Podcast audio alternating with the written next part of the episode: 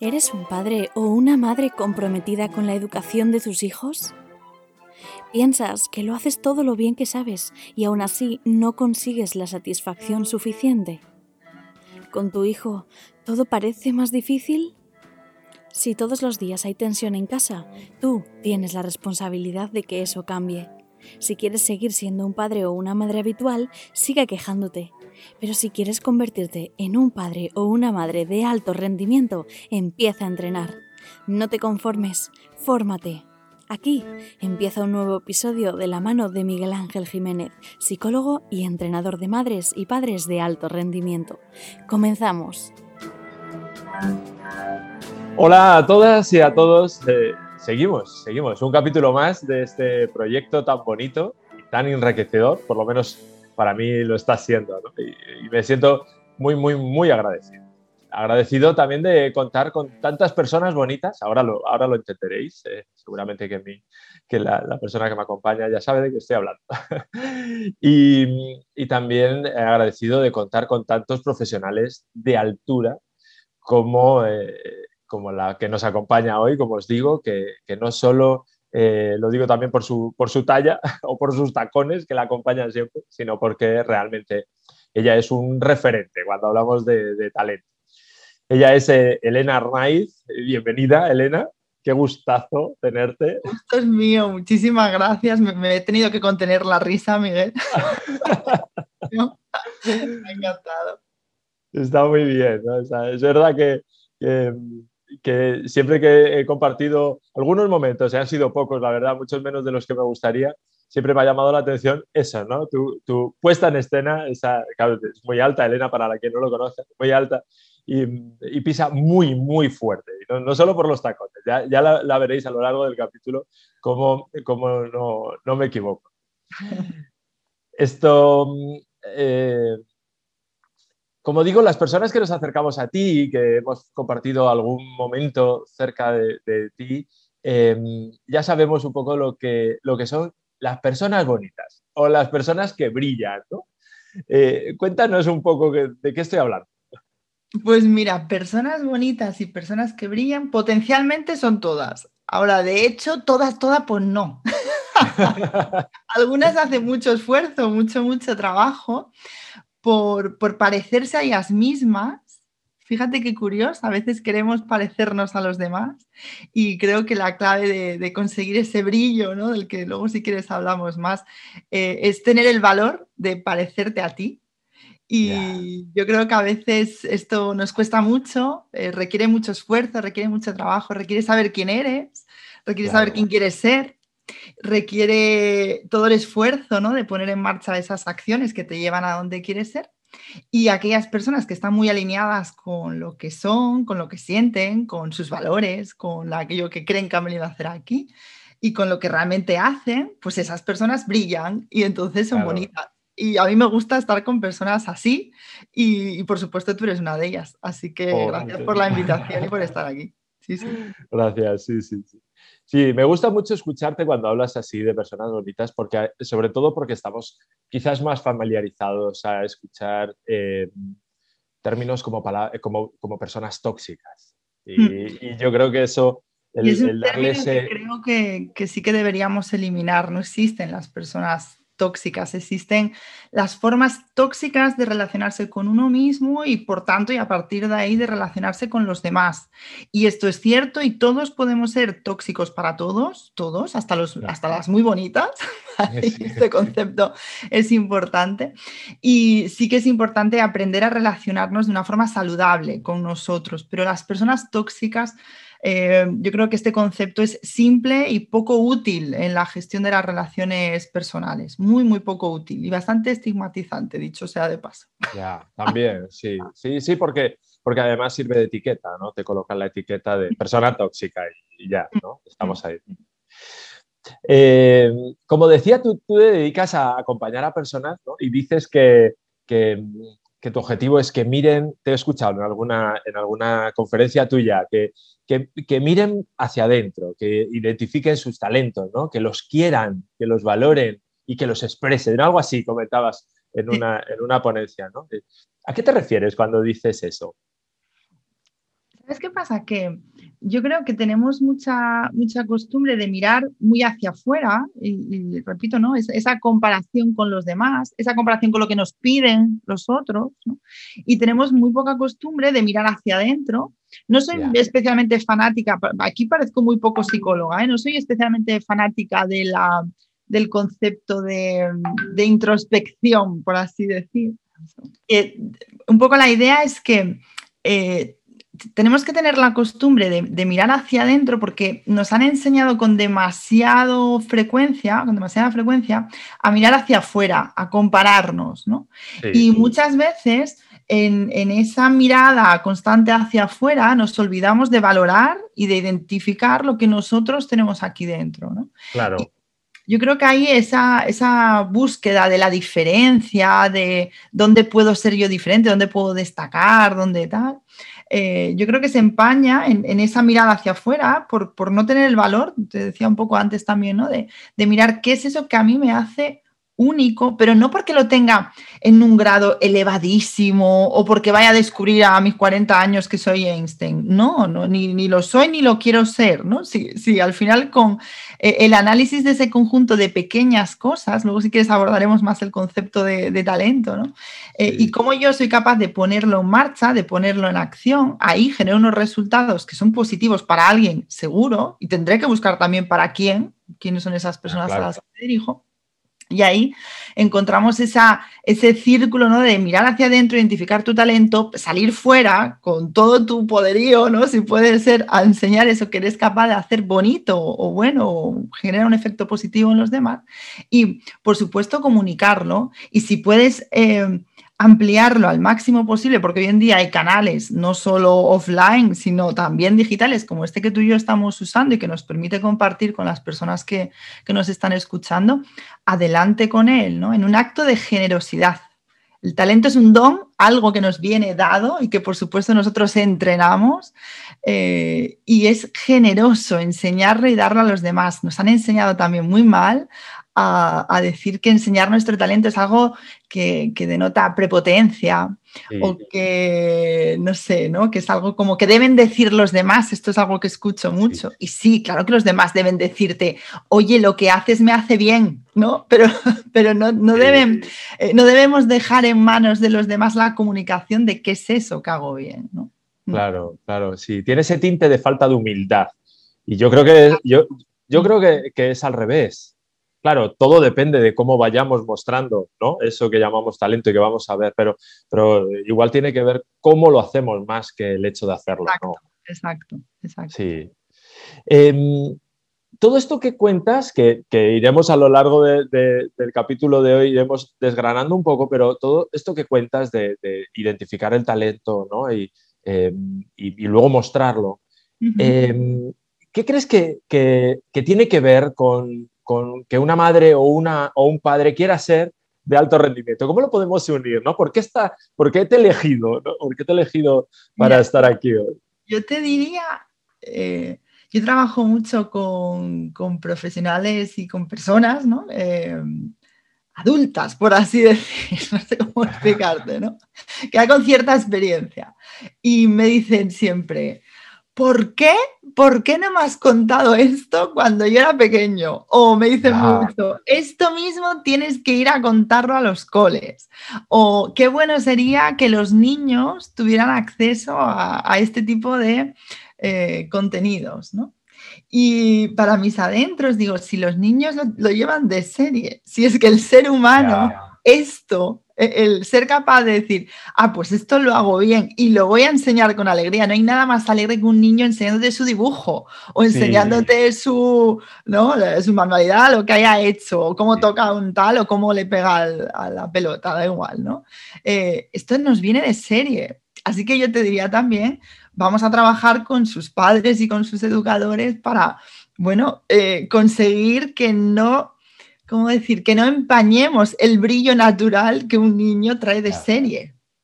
Ya. Esta sería, yo creo que esta es mi presencia aquí. Es verdad, todo lo que tiene que ver con educación, todo lo que tiene que ver con la educación, tiene que ver con, pues, em, eso, hacer que brille, voy a utilizar tus palabras, ¿no? hacer que nuestros hijos brillen Y, no empañar, no empañar. Hay que reconducir, hay que guiar, hay que acompañar, hay que ayudar a desarrollar ciertas cosas, pero sobre todo no, sí, no empañar, no entorpecer, no contaminar, ¿no? Muchas veces que lo, que lo solemos hacer. Con buena intención, siempre, siempre lo digo, ¿no? porque, porque creo que, todos los que tenemos hijos sabemos que, es, complicado ¿no? y lo hacemos como podemos. Pero, pero una madre y un padre de alto rendimiento, el objetivo es que entrenen para, para no, no empañar, como tú dices, y además si somos capaces de desarrollar. Y, esto, esta, función es fundamental, esa doble función, sí, sí. Claro. Esto me, trae una, no sé si, no sé si es una, duda o acláramelo tú, ¿no? Pero es como un cambio de paradigma. De repente los padres y las madres estamos como muy enfocadas en el resultado, ¿no? Y hemos puesto el foco mucho en el resultado, en el, sobre todo en lo académico. Y después, cuando, incluso cuando hablamos de talento, eh, decimos, no, no, pero es que mis, hijas o mis hijos van a actividades extraescolares, de, música, de, deportivas o artísticas del tipo que sea, un idioma, por supuesto, y, ¿no? y todo eso se tiene que ajustar a mi horario y a mi logística familiar. Pero de lo que tú estás hablando, cambia un poquito ¿no? el, paradigma, se, tiene que ver desde, otra desde otro lado. ¿no? Hmm. De alguna forma, el, talento, que a veces es un concepto que, por ser demasiado, pues a lo mejor del ámbito de la psicología, ¿no? Ha trascendido a la cultura general, ¿no? Eh, o, a, la forma en la que las personas lo utilizan de una forma un poco errónea, eh, bajo mi punto de vista. A veces el talento se asocia a eh, altísimos resultados en los que la persona de forma natural, genética o mm, llámalo como quieras, ¿no? Algo con, con lo que la persona nace eh, y que, bueno, eso genera un resultado muy alto y o se tiene o no se tiene, por así decirlo. Esto conforma una parte pequeña de eso que llamamos talento y es verdad que hay una parte de, condicionamiento, ¿no? De, con lo que vienes de serie, perfecto, pero a partir de ahí entra todo lo que tú empiezas a poner en marcha que tiene que ver con el conocimiento y obviamente el sistema educativo nos dota de, mucho conocimiento, eh, las habilidades, ¿no? La forma en la que ellos van entrenando eso que van adquiriendo en la, en la teoría y por supuesto, y algo muy importante que se nos olvida una y otra vez, es todo lo que tiene que ver con las competencias actitudinales con C, es decir, cómo el niño empieza a querer poner en marcha eso, cuál es la forma en la que se acerca a conseguir ese resultado, cuál es el proceso, eh, cuál es la disposición que él tiene ¿no? para, para ser capaz de, con ese conocimiento, con esa habilidad y con esa tendencia natural que él trae de serie, eh, bueno, pues conseguir eh, los resultados a los que él se, se dirija. Eh, aparte de esto, yo creo que empezar a hacer esa separación que ya empieza desde muy pequeños, ¿no? De el talento tiene que ver solo con aspectos académicos o con ciertas habilidades que tienen que ver con, la, con el arte, con la pintura, con tocar bien un instrumento, con cantar y poco más, ¿no? Eh, creo que es un error porque nos falta incluir también las competencias personales, es decir, lo que, lo que los niños, las niñas van siendo capaces de adquirir fruto de sus vivencias personales. ¿no? Eh, pocas veces veo alentar o reconocer los logros personales que, los niños y las niñas son capaces de poner en marcha, entre otras soportar esas agendas inhumanas que llevan con cuatro años, con cinco años, con sus mochilas, con sus madrugones, con su pocos logros y, y, poco reconocimiento veo en ellos, que a veces yo los veo por la calle y digo, ay, pobres míos, me dan pena, que yo sé que no, ¿eh? Pero, es, eh, su cultura, la cultura en la que estamos educando, en nuestro país, en nuestro contexto, el talento tiene que, que darse en un contexto determinado, es realmente dura, está muy basada, como bien dices, en resultados, analiza poco el proceso. El resultado es algo anti, antidesarrollo porque es el mismo para todos sin tener en cuenta mi condición de partida. Por tanto, no, no es justo que me valores eh, por un resultado cuando a mí me ha costado infinitamente más llegar a él y el esfuerzo que yo he puesto en marcha es infinitamente más alto. Eh, no es justo que si, un niño o una niña eh, es brillante en lengua, pero saca un 4 en matemáticas, pese a que esa persona ha puesto todo su esfuerzo en conseguir su 4, ¿no? El verano se lo pasa haciendo eh, cálculo. Es decir, estamos educando en la mediocridad. Cuando tú entrenas y pones todo el esfuerzo en, aquel punto del desarrollo del talento de, esa persona, ¿no? Eh, donde no consigue eh, brillar, donde no consigue el máximo de su desempeño, lo que estamos haciendo es igualar, pero por abajo. Esto, muy así. es, durísimo, ¿no? Es, claro, cuando tú es que es cierto, claro. A una persona en pleno desarrollo eh, y le anula su, parte actitudinal porque no le gusta, porque no quiere esa parte, y tú le fuerzas o, o llevas toda la energía de esa persona a tratar de que destaque donde él siempre va a tener una nota normalita, estamos educando en la mediocridad en lugar de educar en la excelencia, ¿no? En decir, oye, pues con lo que yo traigo de serie, con la parte actitudinal que a mí me gusta, con la parte tal, aquí destaco. Vale, aquí no quiero decir que sí, que no se me da, tampoco a mí se me da las matemáticas mira, estudio, me aguanto y apruebo. Quiero decirte, no, no es, no, como no me gusta, pues entonces no. Ahí sí es verdad que hay que tener pues ese, ese mínimo, ¿no? Que marca, pero a partir de ahí eduquemos en la excelencia esto es fundamental. Igual, revierte también en, ese, en, esa parte que le cuesta más cuando, cuando invertimos en aquello que sí que le gusta, porque probablemente, y hablaremos también de esto, ¿no? de, cómo se encuentra anímicamente, cómo, cómo, eh, cómo afecta a su autoestima. Y claro, si nosotros nos estamos fijando en lo que se le da mal, eh, y además, sí, claro, como padre, como madre, yo lo que quiero es ayudarle, ¿no? Y con ese ánimo de ayudarle, pues entonces le tengo todo el verano haciendo, como tú dices, cálculo. Eh, estamos, ¿Dónde está afectando? ¿no? Está afectando a su, a su autoestima. y has tocado un tema muy importante, la autoestima. La autoestima es la valoración de que yo voy haciendo en base, sobre todo cuando, cuando estoy en, esos, en ese periodo inicial de vida, en base a dos puntos, a lo que mis padres, mis educadores eh, dicen sobre mí y a la comparativa que yo hago con respecto al resto.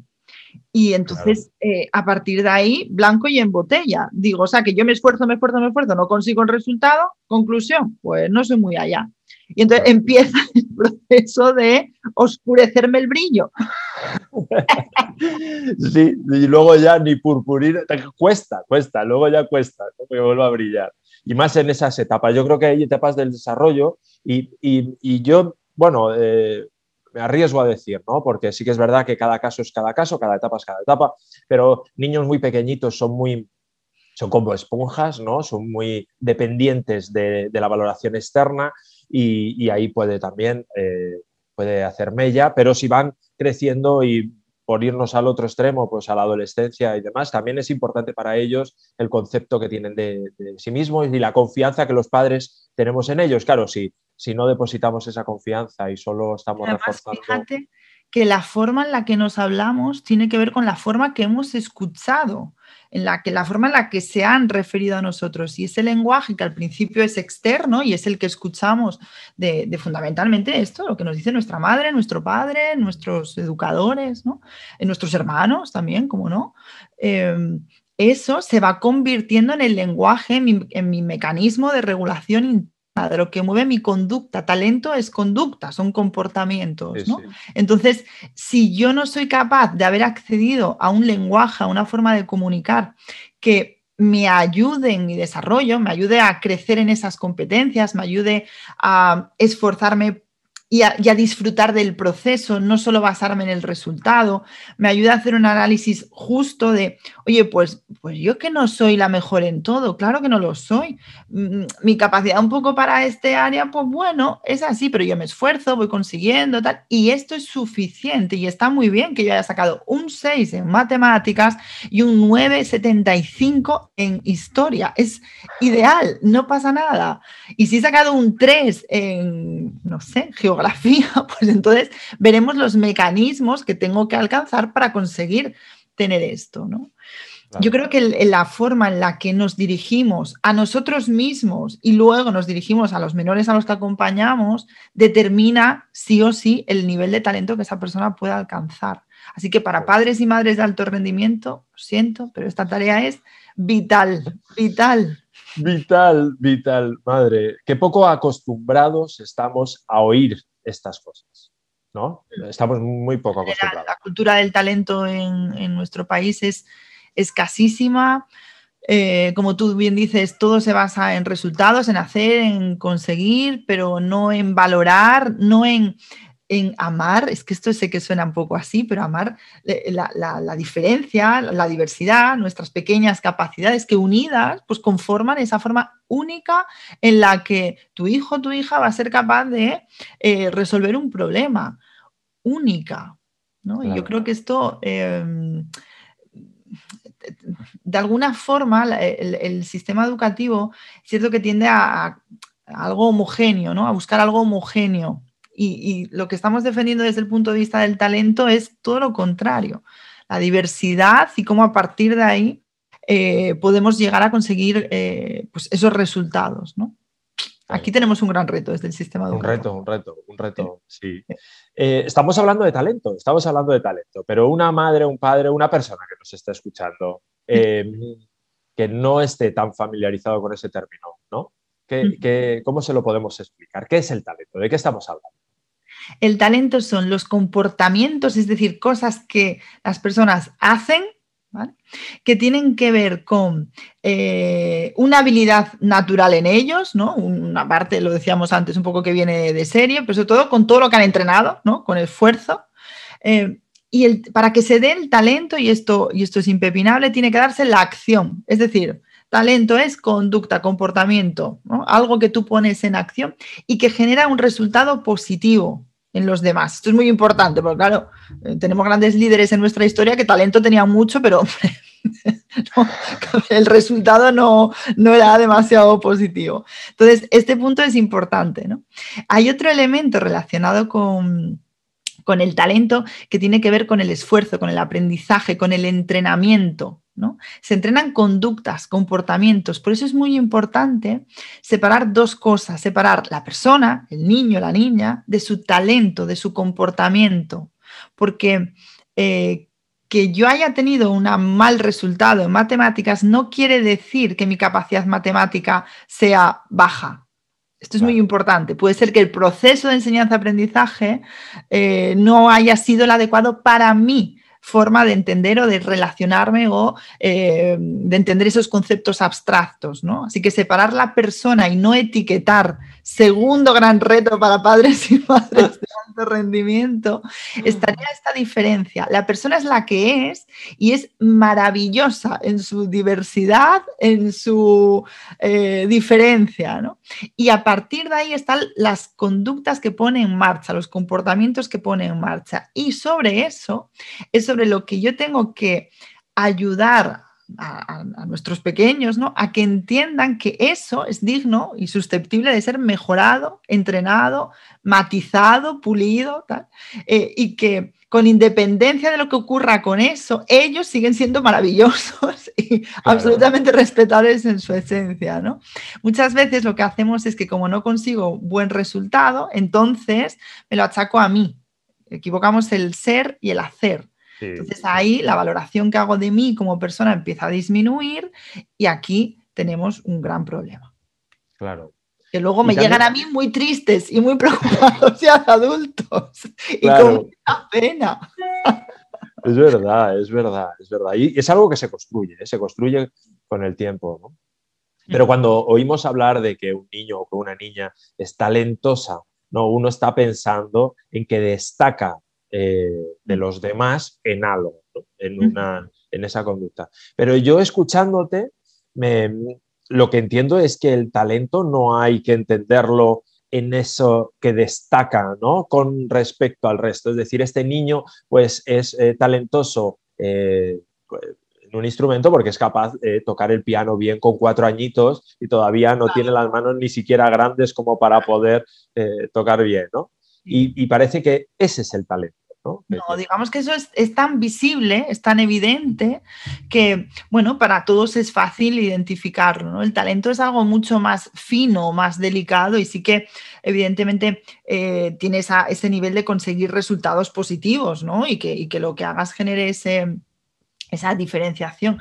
Pero no quiere decir que eh, tengamos que estar ante conductas extraordinarias, no, no, en lo simple, pero en la complejidad que se forma de unir lo simple y ponerlo en acción, ahí vive el talento, el talento normal que todo el mundo tiene y que en el 95% de los casos no, alcanza esas esferas, ¿no? De, que llamaríamos en psicología más bien genialidad eso que tú dices de un niño de cuatro años, tal, un, Mozart, un Beethoven, un Freddie Mercury, estamos hablando de gente que, podíamos catalogarlos como genios y, eso pues se da en la población muy poco, de una forma poco frecuente. Por eso no volverá un Queen hasta dentro de 100 años, por lo menos.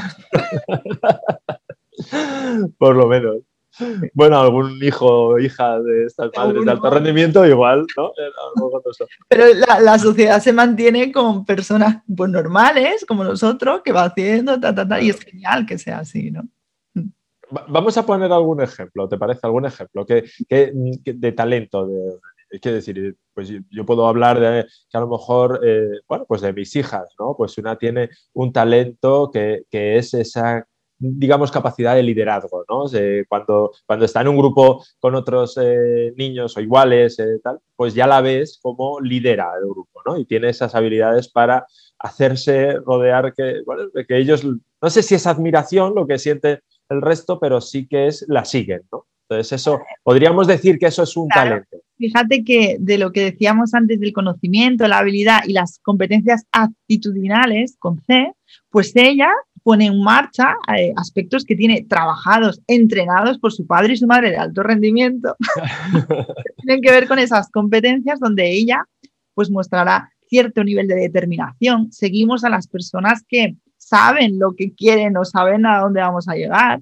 Eh, seguimos a las personas con cierto nivel de bueno, de obstinación, por así decir, ¿no? Como un poco por aquí y tal, y tú dices, pues esta persona no me va a matar, ¿no? Vamos a seguirla. De alguna forma, si ella lo ve tan claro, será que por ahí se puede.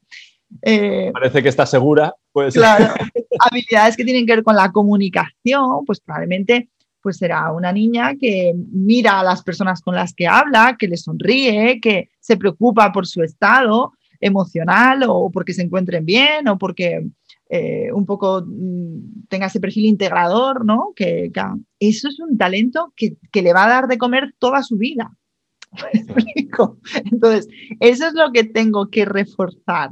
Observad a vuestros hijos en conductas normales del día a día y observad qué es lo que hacen en cuanto a esas formas de relacionarse, en cuanto a esos momentos de abstracción en los que tú ves que se le va el tiempo eh, ¿no? y está concentrado, concentrada en su tarea, observarlos ahí, pregúntale qué es lo que te mueve, por qué te gusta hacer eso, eh, para qué haces eso. ¿no? Es interesante también conocer esa, esa pregunta, ayudarles a reflexionar sobre cómo podrían mejorar en esa, en esa actividad. Entonces, ¿Es importante su resultado académico? Sí, pero centrarnos solo en el resultado académico, conocimiento y habilidad de una persona es limitar su potencial, hablaremos también de este concepto, en un porcentaje, a un porcentaje muy, muy bajo. Es que tu hija va a vivir de esa capacidad de liderazgo. Estudie económicas o estudie eh, veterinaria. Sí, sí, sí, o no estudie. Sí, o no estudie nada en absoluto. Sí, sí, sí, sí. Claro, es que a mí me, claro, es como que rompe, rompe tremendamente todos los esquemas, porque cuando hablamos con madres y con padres, ¿dónde estamos poniendo el foco? ¿no? Cuando hablamos de comportamientos, hablamos de los comportamientos que a mí no me gustan. Yo quiero cambiar esto de mi hija, que haga esto, que no haga aquello. Incluso, incluso yo a veces le digo a las madres y a los padres, dice, pero ¿qué, hago, qué hace bien ¿no? tu hija? Y dice, bueno, pues ella es ordenada y sí que es verdad que ella tiene su habitación ordenada, muy bien. Y se lo dices, bueno, a veces, pero como es lo que tiene que hacer, pues se lo digo hasta poco. Claro, Fíjate que ni siquiera en eso, que eso ya, ya carecemos, ¿no? Los padres y la madre ya carecemos de, esa, de ese reconocimiento a nuestros hijos, de aquello que hacen bien, tú vas más allá. Tú te estás fijando en otras eh, actitudes, como dices, ¿no? Es otra, es la manera en la que además recoge la habitación. Ya no solo que la recoja, sino la manera en la que lo hace. Y lo que le mueve para hacerlo si es algo intrínseco es por no aguantarte a ti. Quiero decir que también hay que algunos aspectos, ¿no? claro. Fíjate, cuando decía antes que no hay cultura del talento, eh, he repetido el concepto de que ofrezca resultados positivos, ¿vale? ¿Qué se reconoce en nuestra cultura o en la forma en la que nosotros entendemos todo esto?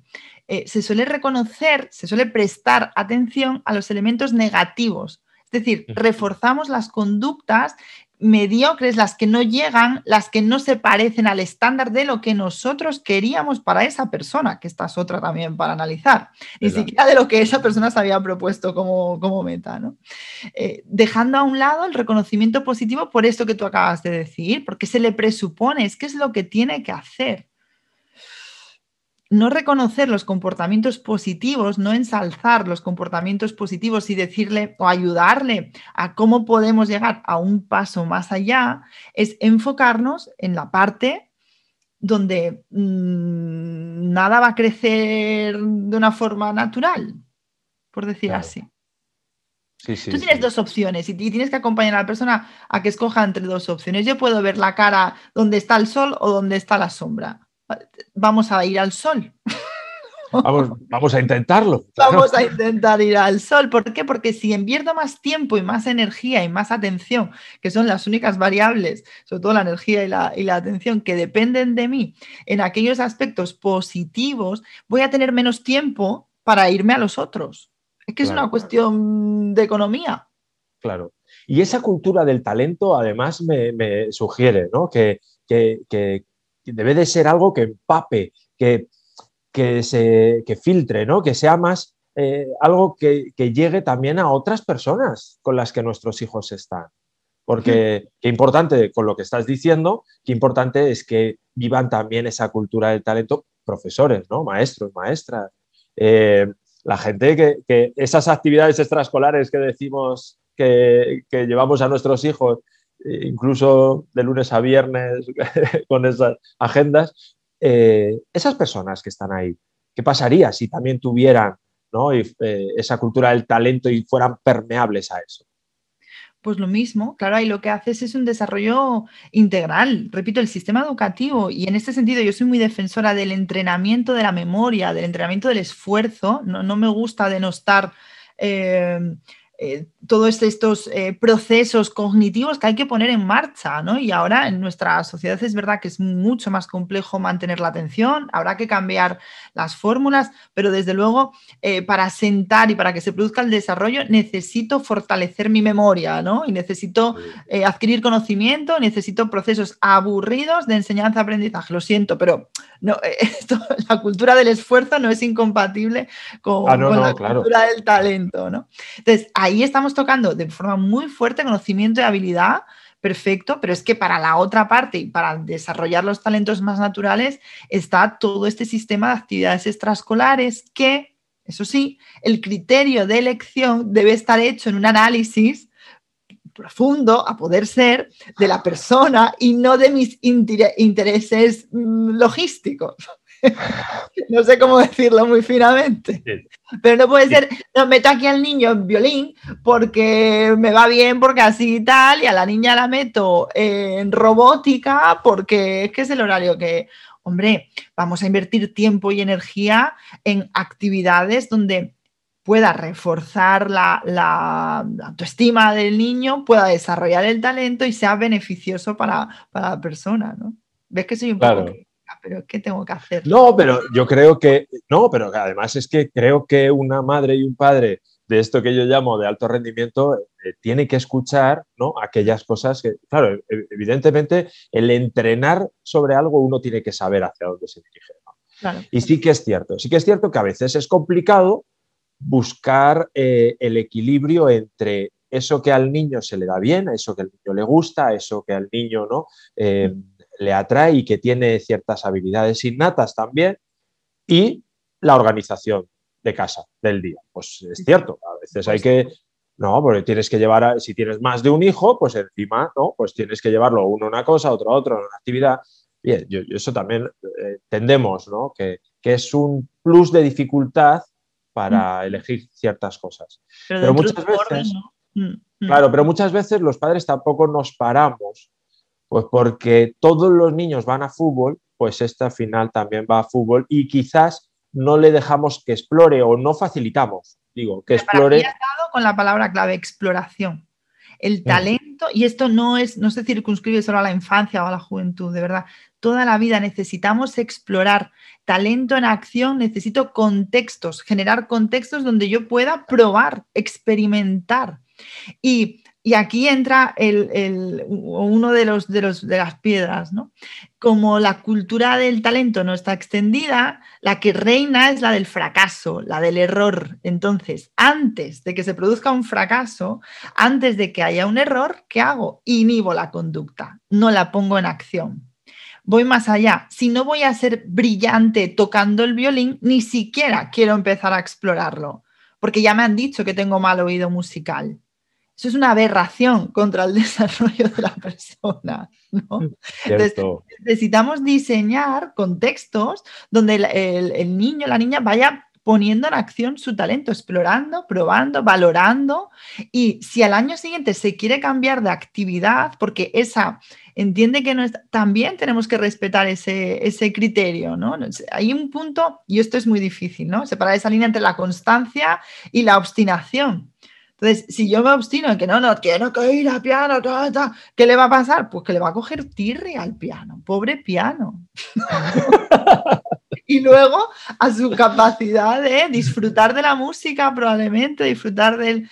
Deja que explore, deja que explore, ¿no? Yo creo que esto es muy importante. Y, deja que, y, permitir explorar es entender que su resultado no va a ser brillante, porque es que está explorando, está en fase de prueba.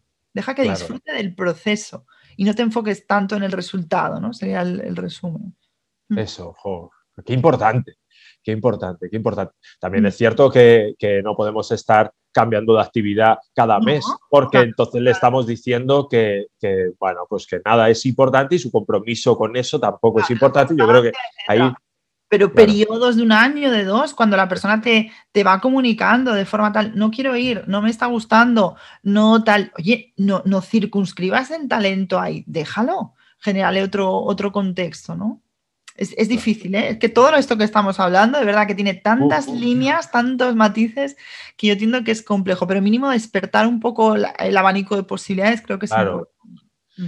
Y, y, justo ahí, ¿no? me, me sugiere la idea de una madre o padre le preguntas cuáles son los talentos de tu hijo y yo creo que ya nos cuesta, ya nos cuesta, bueno, nos cuesta mucho identificar los nuestros. Te iba a preguntar, digo, pregúntale el de él, lo primero pregúntale el de él y el de ella. Cuando te contestes los suyos, entonces hablamos de cómo interpretan los de sus hijos. Claro, porque además a mí me preguntas cuál es mi talento, bueno, ahora he trabajado un poquito más en ello, pero, pero si me preguntas cuál era mi, talento hace un tiempo, digo, bueno, pues a mí la verdad es que se me da bien, ¿no? Y esa es la, empiezas así la frase, se me da bien esto, o no, no, a mí no se me da nada bien esto, ¿no? Quizás eh, cuando trabajas un poco el talento te das cuenta de que hay habilidades como la comunicación y de la comunicación se me da bien ciertas cosas y vamos entrando en esos pequeños detalles. Claro, cuando un padre o una madre ha identificado algunos de los talentos, que ya vemos que ya no tienen uno, ya no se le da bien una cosa, ya tiene muchos talentos, claro. Una vez que identifica, ¿qué, qué crees como, a lo mejor como, como ítems, ¿no? que puede hacer para fortalecerlos? Yo creo que la eh, primero entender que lo tiene, seguro. Segundo, entender que no hace falta que sea que estés viendo ahí a Mozart en, tu salón. No hace falta esto, no lo vas a ver, ya te lo digo yo, en un porcentaje muy, alto no va a existir, sino que es la composición de pequeños comportamientos que eh, va poniendo en marcha y va entrenando porque le dedica más tiempo, más atención y tú le acompañas en eso, dedicándole recursos, un profe, un, ¿no? Lo que sea. Cuando tienes esto claro, entonces empiezas a ver que efectivamente la persona tiene numerosísimos talentos. El, siguiente gran paso es entender, vale, y ahora con todo esto, ¿qué? ¿Para qué sirve todo esto que hace? ¿Qué beneficios? Eh, por, qué eh, las amigas de tu hija, los amigos de, tu hija valoran en ella esa capacidad de liderazgo? ¿no?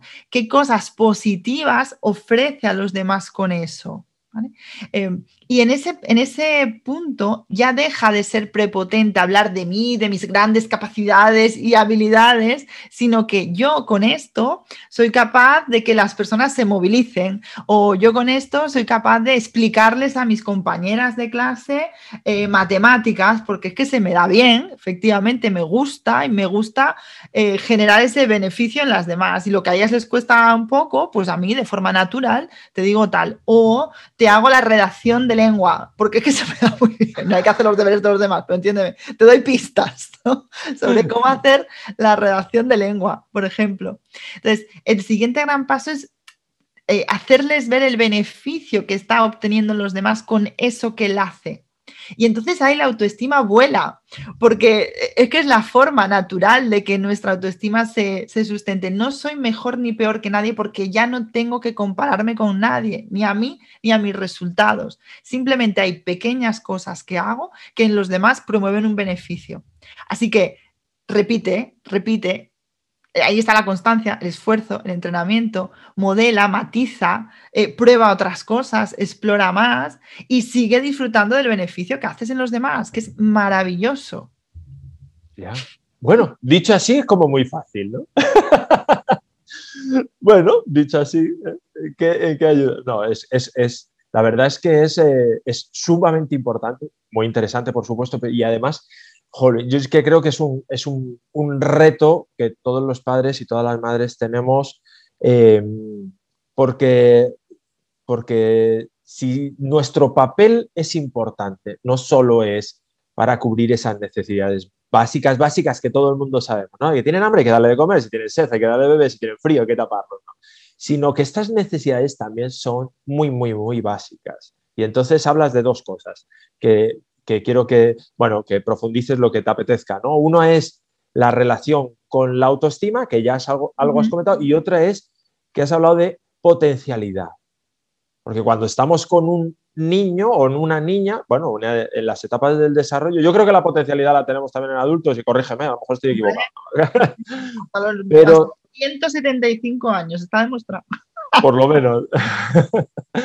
Entonces, eh, eso, por un lado, la figura del, padre, de la madre, del adulto de referencia. Eh, hablando de talento, ¿cómo hacemos y qué, objetivo tenemos? Eh, visto desde la potencialidad y visto desde la autoestima. Vale, pues em, yo te diría, por seguir con el hilo de la autoestima, te diría que la autoestima es una necesidad tan básica como, las que acabas de mencionar. Es decir, conseguir eh, educar para el mundo personas eh, que, no que se quieran por encima de todo, es que yo creo que está distorsionado ese concepto. A veces en el afán de no hacer daño al niño, a la niña, ¿no? De no... Em, no sé cómo explicar bien esta idea, pero es una idea del respeto integral a la persona, y a partir de ahí, sea tu hijo, sea el, hijo del vecino, ¿eh? o sea, el, alumno que tengo en el cole, me da igual. respeto máximo a la persona, cuidado de esa integridad, ¿no? Em, ayudar a que el niño reconozca en aquellas cosas que hace el valor que es capaz de aportar a los demás. Fíjate que estoy utilizando términos que utilizo en, sesiones con adultos. Es que no hay ninguna diferencia. Personas que ponen en marcha comportamientos que eh, van a ser capaces de aportar un valor. Eh, a los demás, desde el dibujo de un niño que ya está generando belleza y, eso eh, impacta de una forma positiva en los demás, una belleza, bueno, pues adaptada a, ese, ¿no? Pero hasta, hasta, la, hasta la ocurrencia, el sentido del humor, para mí es el talento más sofisticado que puede existir, que un niño puede poner en marcha, ¿no? Entonces, e, ese respeto integral a la persona y ese enseñarla a ver que con ciertos de sus comportamientos va a obtener un resultado positivo en los demás y que fruto de eso eh, la valoración que hace de sí mismo también crece, creo que es una de nuestras misiones fundamentales en nuestra relación con, las personas que están en desarrollo, ¿no? con, los niños. Eh, hacerles entender que esto no tiene límites, es el concepto de potencialidad, es decir, Em, mi capacidad para crecer, mi capacidad para descubrir cosas sobre mí que desconocía, mi capacidad para hacer cosas nuevas es ilimitada. Otra cosa es que el nivel que pueda conseguir, y ahí sí hay una carga genética que determina eh, algunas de las cosas que puedes conseguir. Es decir, por más que yo le eche ganas, si me tiro por esa ventana, no voy a volar. No, puedo conseguir todo lo que quiera. Y esto tenemos que educar a nuestros niños también en este concepto. No, ni eres el más guapo ni la más guapa, ni lo pretendas, ni el más listo ni la más lista, ni lo pretendas. Es que eso no es importante. Lo importante es como tú, con lo que tú tienes, con lo que tú eres, te esfuerzas cada día por conseguir, por aportar, por disfrutar, por vivir, por, por, por enriquecer, por, por ir puliendo, ¿no? Ahí es donde tiene que estar el foco, ni en la persona ni en el resultado. Claro. Y esa capacidad de hacer, esa sí que es ilimitada. Así que descubriremos cosas de nosotros que vete tú a saber lo que nos queda por ver. Y esto es maravilloso. Maravilloso. Por eso se dice, tengas la edad que tengas, inicia una actividad nueva, porque todo está en las creencias que tienes en torno a ti dejamos de dibujar y, o dibujamos como niños pequeños porque dejamos de dibujar cuando no alcanza un estándar que se supone que es el que tiene que ser. Y entonces ocultamos uno de nuestros talentos, una forma de comunicación y de expresión valiosísima para las personas. Por ejemplo, ¿no? Dejamos de cantar porque, claro, es que canto mal, pero bueno, pero bueno, ¿cómo que canto mal? Pues berrea en la ducha todo lo que te apetezca y en el coche, si es eh, natural utilizar tu voz para, para, ¿no? Para, a esto no le des mucha visibilidad, ¿vale? Porque, bueno, pero, Sí, porque te recuerdo, te recuerdo que habías dicho que el talento es que hacía algo bueno al otro. o sea, la repercusión tiene que ser te va poniendo, ¿no? Pero de alguna forma sí que explorar, eh, seguir entrenando y hoy a lo mejor si cantáramos mucho igual mejoramos en nuestra habilidad, ¿verdad? Pero hay que, eh, el, el elemento este de explorar, de probar, de disfrutar, que disfruten con lo que hagan, que amen hacer disfrutar. Es que esto, de verdad que el talento es generosidad. Todo lo contrario de lo que nos quieren inculcar, de no es que es prepotente, es que no, todo lo contrario. Así que esa sería la relación entre potencialidad, ¿no? Eh, no puedo llegar donde quiera, pero sí puedo explorar e intentar y matizar dentro de mi capacidad todo lo que yo pueda de forma ilimitada. Mm. Jolín, jolín. Es, maravilloso, la verdad es que es, es, tremendo. Y veo cierta coherencia eh, a ver si soy capaz, ¿eh? porque mi cabeza me lo pone más eh, fácil de lo que luego tengo esa habilidad, ese talento para comunicarlo. veo cierta coherencia entre lo que es una cultura basada en los resultados, por ejemplo, pensando en lo académico, y luego de adulto, este chaval o esta chavala tiene también eh, que mm, se le pide también esos resultados a nivel laboral. Cuando cambiamos este paradigma y nos ponemos a mirarlo desde, desde la óptica que tú estás presentando, que es vamos a fijarnos en los talentos, muchos talentos, y los trabajamos y los fomentamos, eso, digamos que si lo trasladamos ya al mundo adulto en el que entra en, lo laboral, también es otra manera de enfrentarse a eso. Porque ya no hay tanta diferencia entre lo personal y lo laboral, igual que estás hablando que no hay tanta diferencia entre lo personal y lo académico. Exactamente, exactamente. Y volvemos a caer en el mismo error. Por ejemplo, yo me encuentro con personas que por, por esta cultura del resultado y por tanto de la etiqueta también, ahora lo veremos un poco más, lo que les ocurre en el mundo profesional es que al igual que de pequeños se igualaban al resultado académico que conseguían, entonces de mayores se igualan al puesto de trabajo que ocupan. De tal forma que cuando pierden ese puesto de trabajo, y en nuestro contexto actual, por desgracia, es muy habitual, entonces ya no soy nada, porque no tengo trabajo. O cuando no consigo ascender, entonces mi autoestima vuelve a verse resentida, porque como no estoy consiguiendo lo que se presupone que tengo que conseguir, entonces mal. Y entonces el bucle de no valgo para nada, ta, ta, ta, ta, aprendido en estas tiernas edades, vuelve otra vez con una fuerza brutal y entonces lo que nos ocurre es que, ay, ¿y ahora qué hago? Si tengo 50 años y he aprendido durante toda mi vida que soy lo que consigo, que soy mis resultados, que soy el puesto de trabajo que desempeño. Y pienso que mi talento, eh, que era amplio, que era diverso, que era tal, se ve circunscrito solo a sé llevar la contabilidad financiera de una organización. Sabes eso y sabes 300 millones de cosas más. Pero necesitamos ir otra vez hacia atrás, necesitamos sobre todo acudir a desmontar esas creencias que hemos ido adquiriendo desde cuándo? Desde pequeños, desde que éramos niños. ¿Por qué? Por muchos factores, pero obviamente hay uno importante que es la forma en la que nuestros padres y nuestros educadores nos han hablado ahí. Así que espero que esta conversación que se está produciendo hoy salve la vida.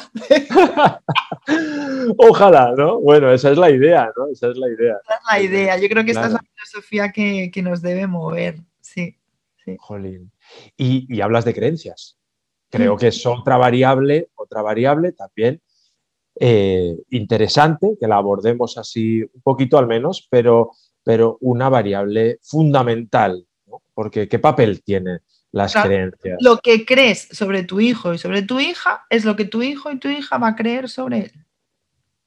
La forma o cuánto crees, desde otro punto de vista, en tu hijo y en tu hija va a determinar en muy buena medida cuánto cree él en sí mismo. Si eh, al final las creencias de, es la forma ¿no? en, la, que yo interpreto o, le doy forma a los hechos o a una realidad.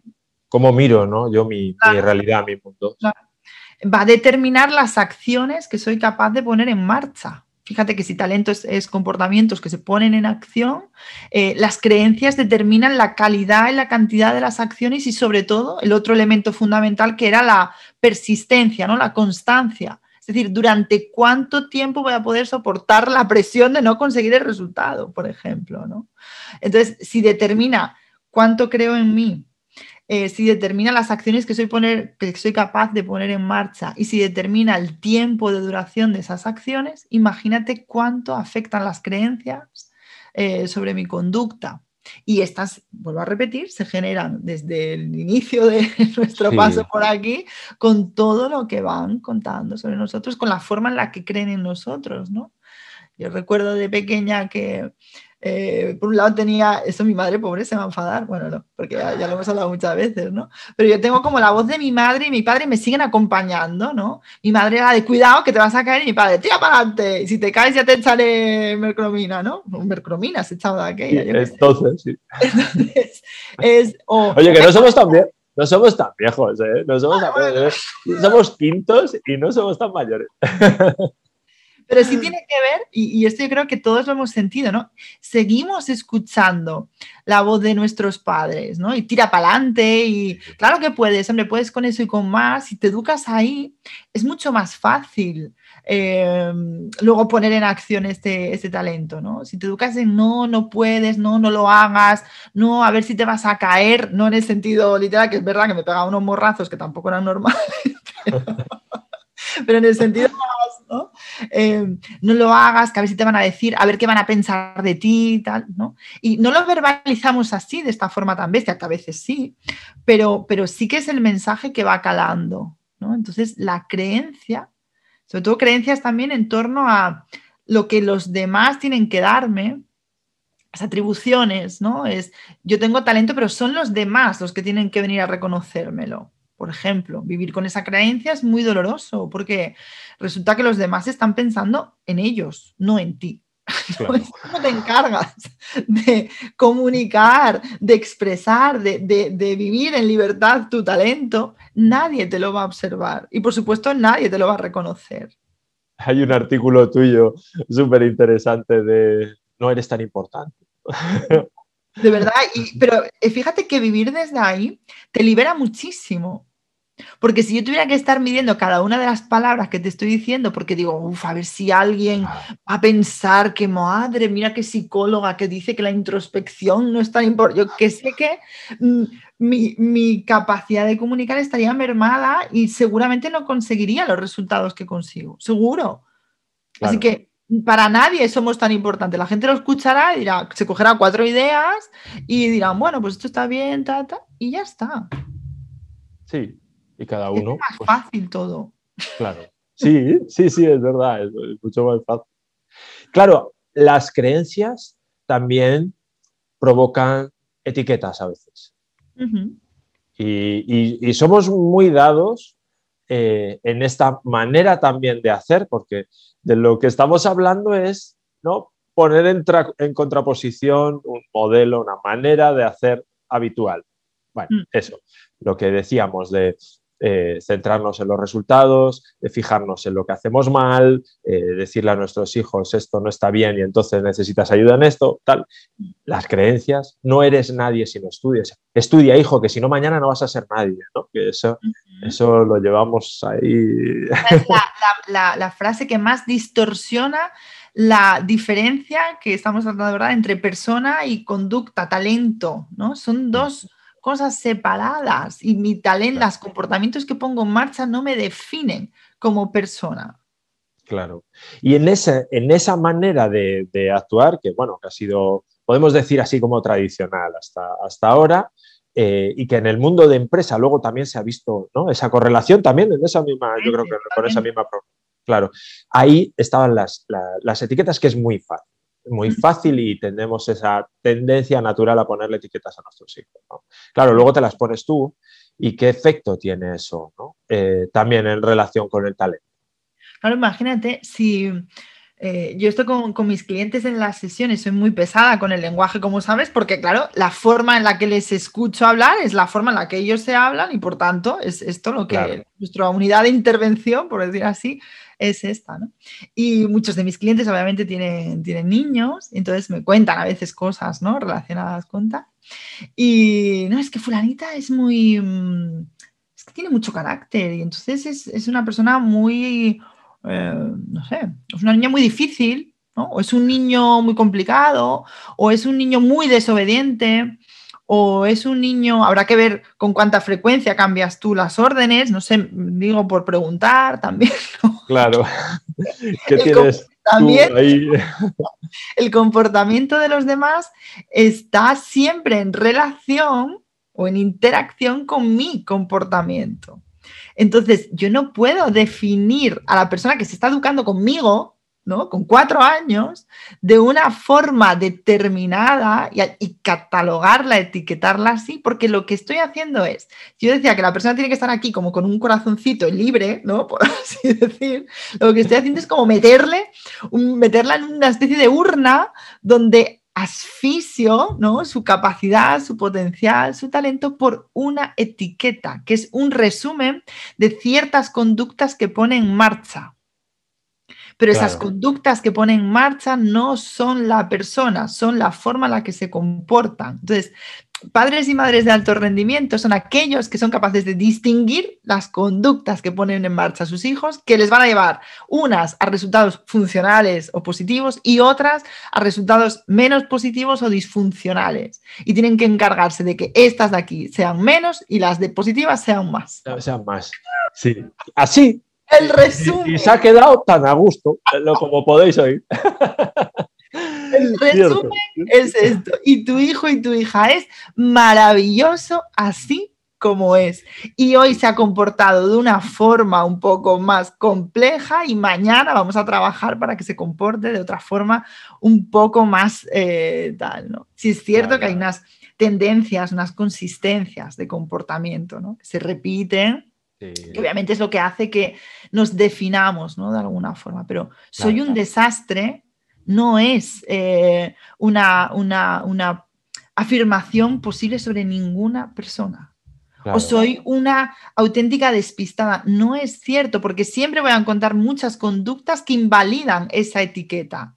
Así que os pido también que reviséis las vuestras y que esa forma tiránica en la que nos hablamos en muchas ocasiones, no voy a ser capaz, soy una inútil, esto no es para mí, revisemos y digas tú, no, no, no, no, y acompañemos a nuestros pequeños a hacer este ejercicio, ¿no? Cuando te hables así, contradiz esa etiqueta y esa creencia. Dime veces en las que has sido capaz.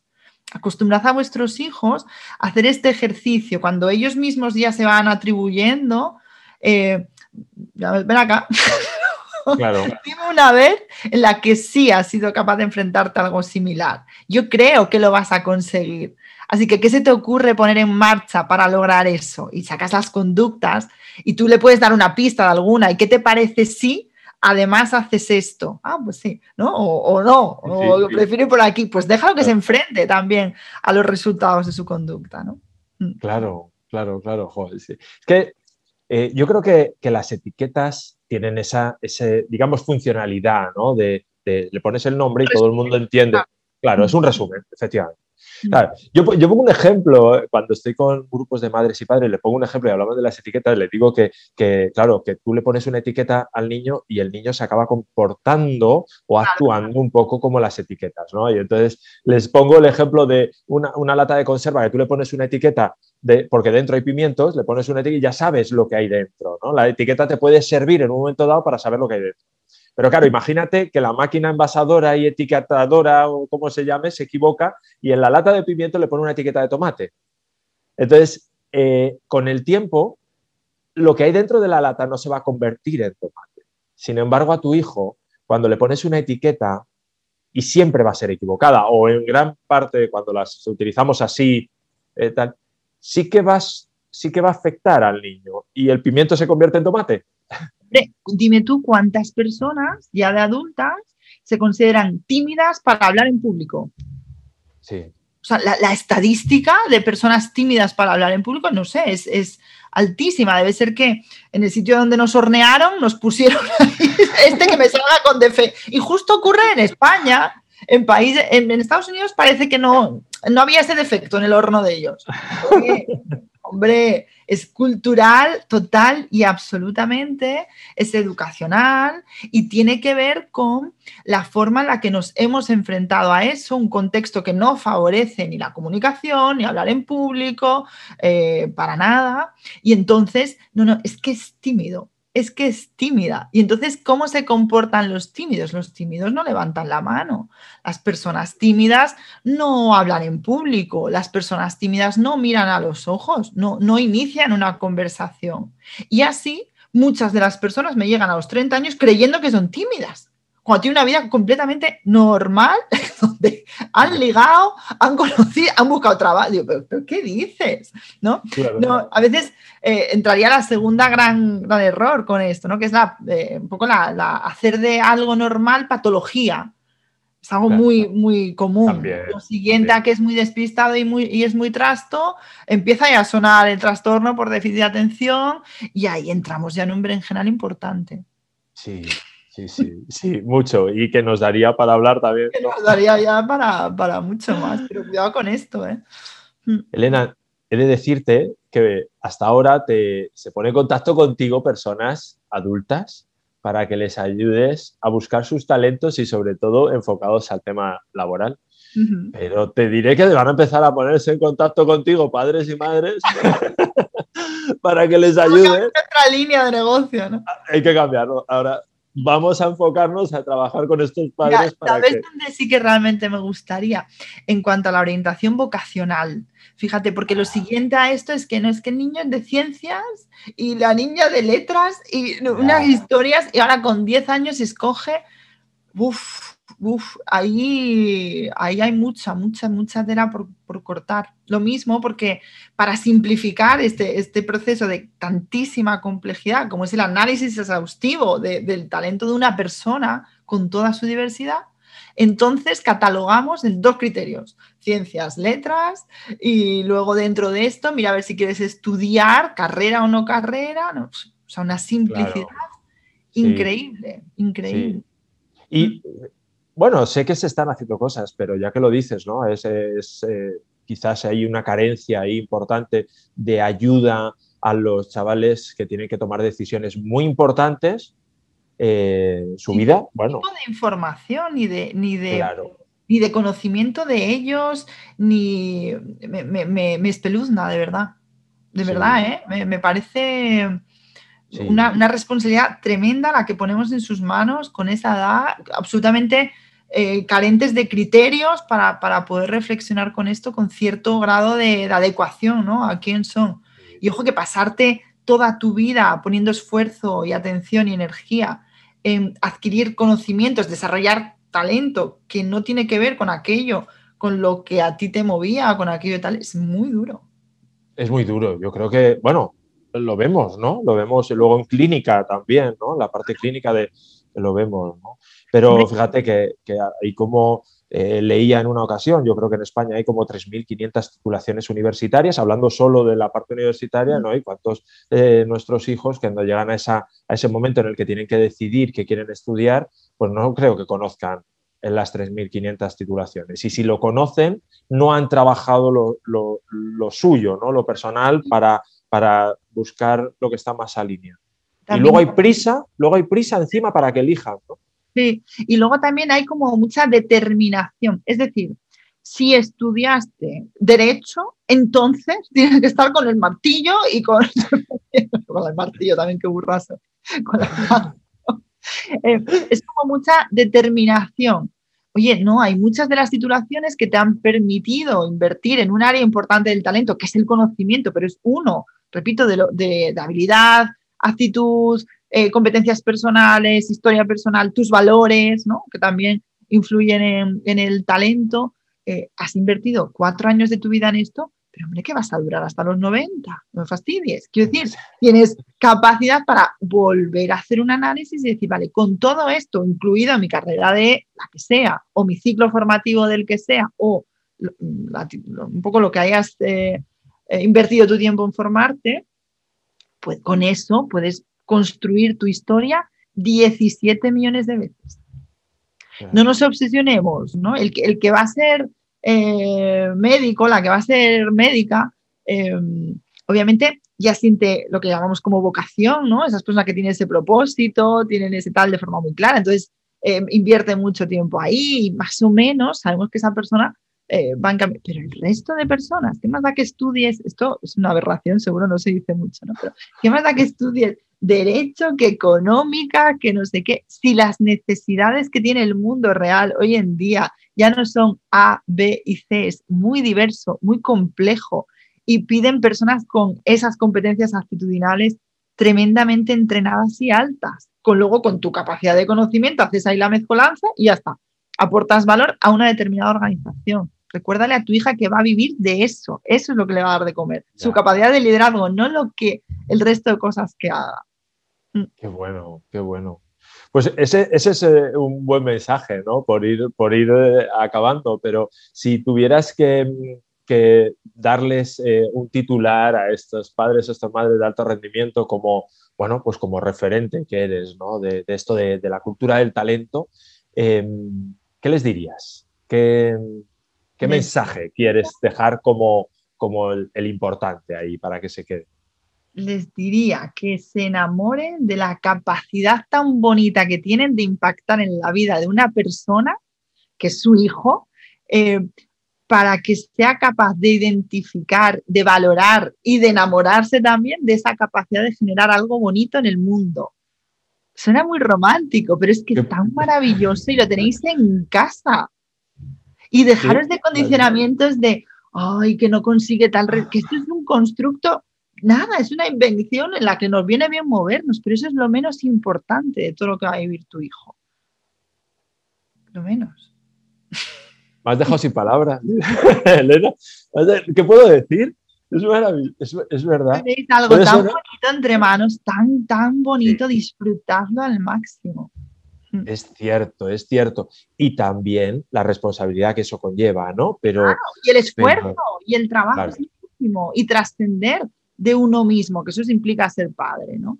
Que te importes tú menos, en el sentido entiéndeme, ¿no? Pero trascender de ti, lo importante es em, la persona y cómo esa persona va a continuar su vida, no tus expectativas, no tus, eh, lo, que te falta, no tus debilidades proyectadas en esa persona. Lo importante es esa persona y que tú eh, te pongas a su servicio, no en el sentido de que haga lo que quiera conmigo, al revés, a la disposición de qué quieres conseguir, a dónde quieres llegar. Voy contigo, te lo voy a poner fácil, pero vamos a currar los dos de lo, lindo, con límites, con disciplina, con esfuerzo, pero desde la construcción de lo bonito.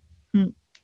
Jolín, pues me, pues me quedo con eso, me quedo con eso porque es, es maravilloso. La verdad es que eh, eh, yo no sé si la gente eh, se opinará lo mismo que yo, pero ya lo decía al principio, que pisas fuerte. Una burra. No te etiquetes. No te etiquetes. Mírame. Moreda, me gusta mucho etiquetarme así. Elena siempre defendiendo su tierra aquí en un pueblo pequeño de Asturias. Aquí. Muy bonito, por cierto, muy bonito, muy bonito. Ahí el valle de ayer, ¿no? Es muy, muy chulo. Estuve hace poco, estuve hace poco en un, en un instituto allí dando un taller y también lo disfruté mucho en el Instituto de Moredas.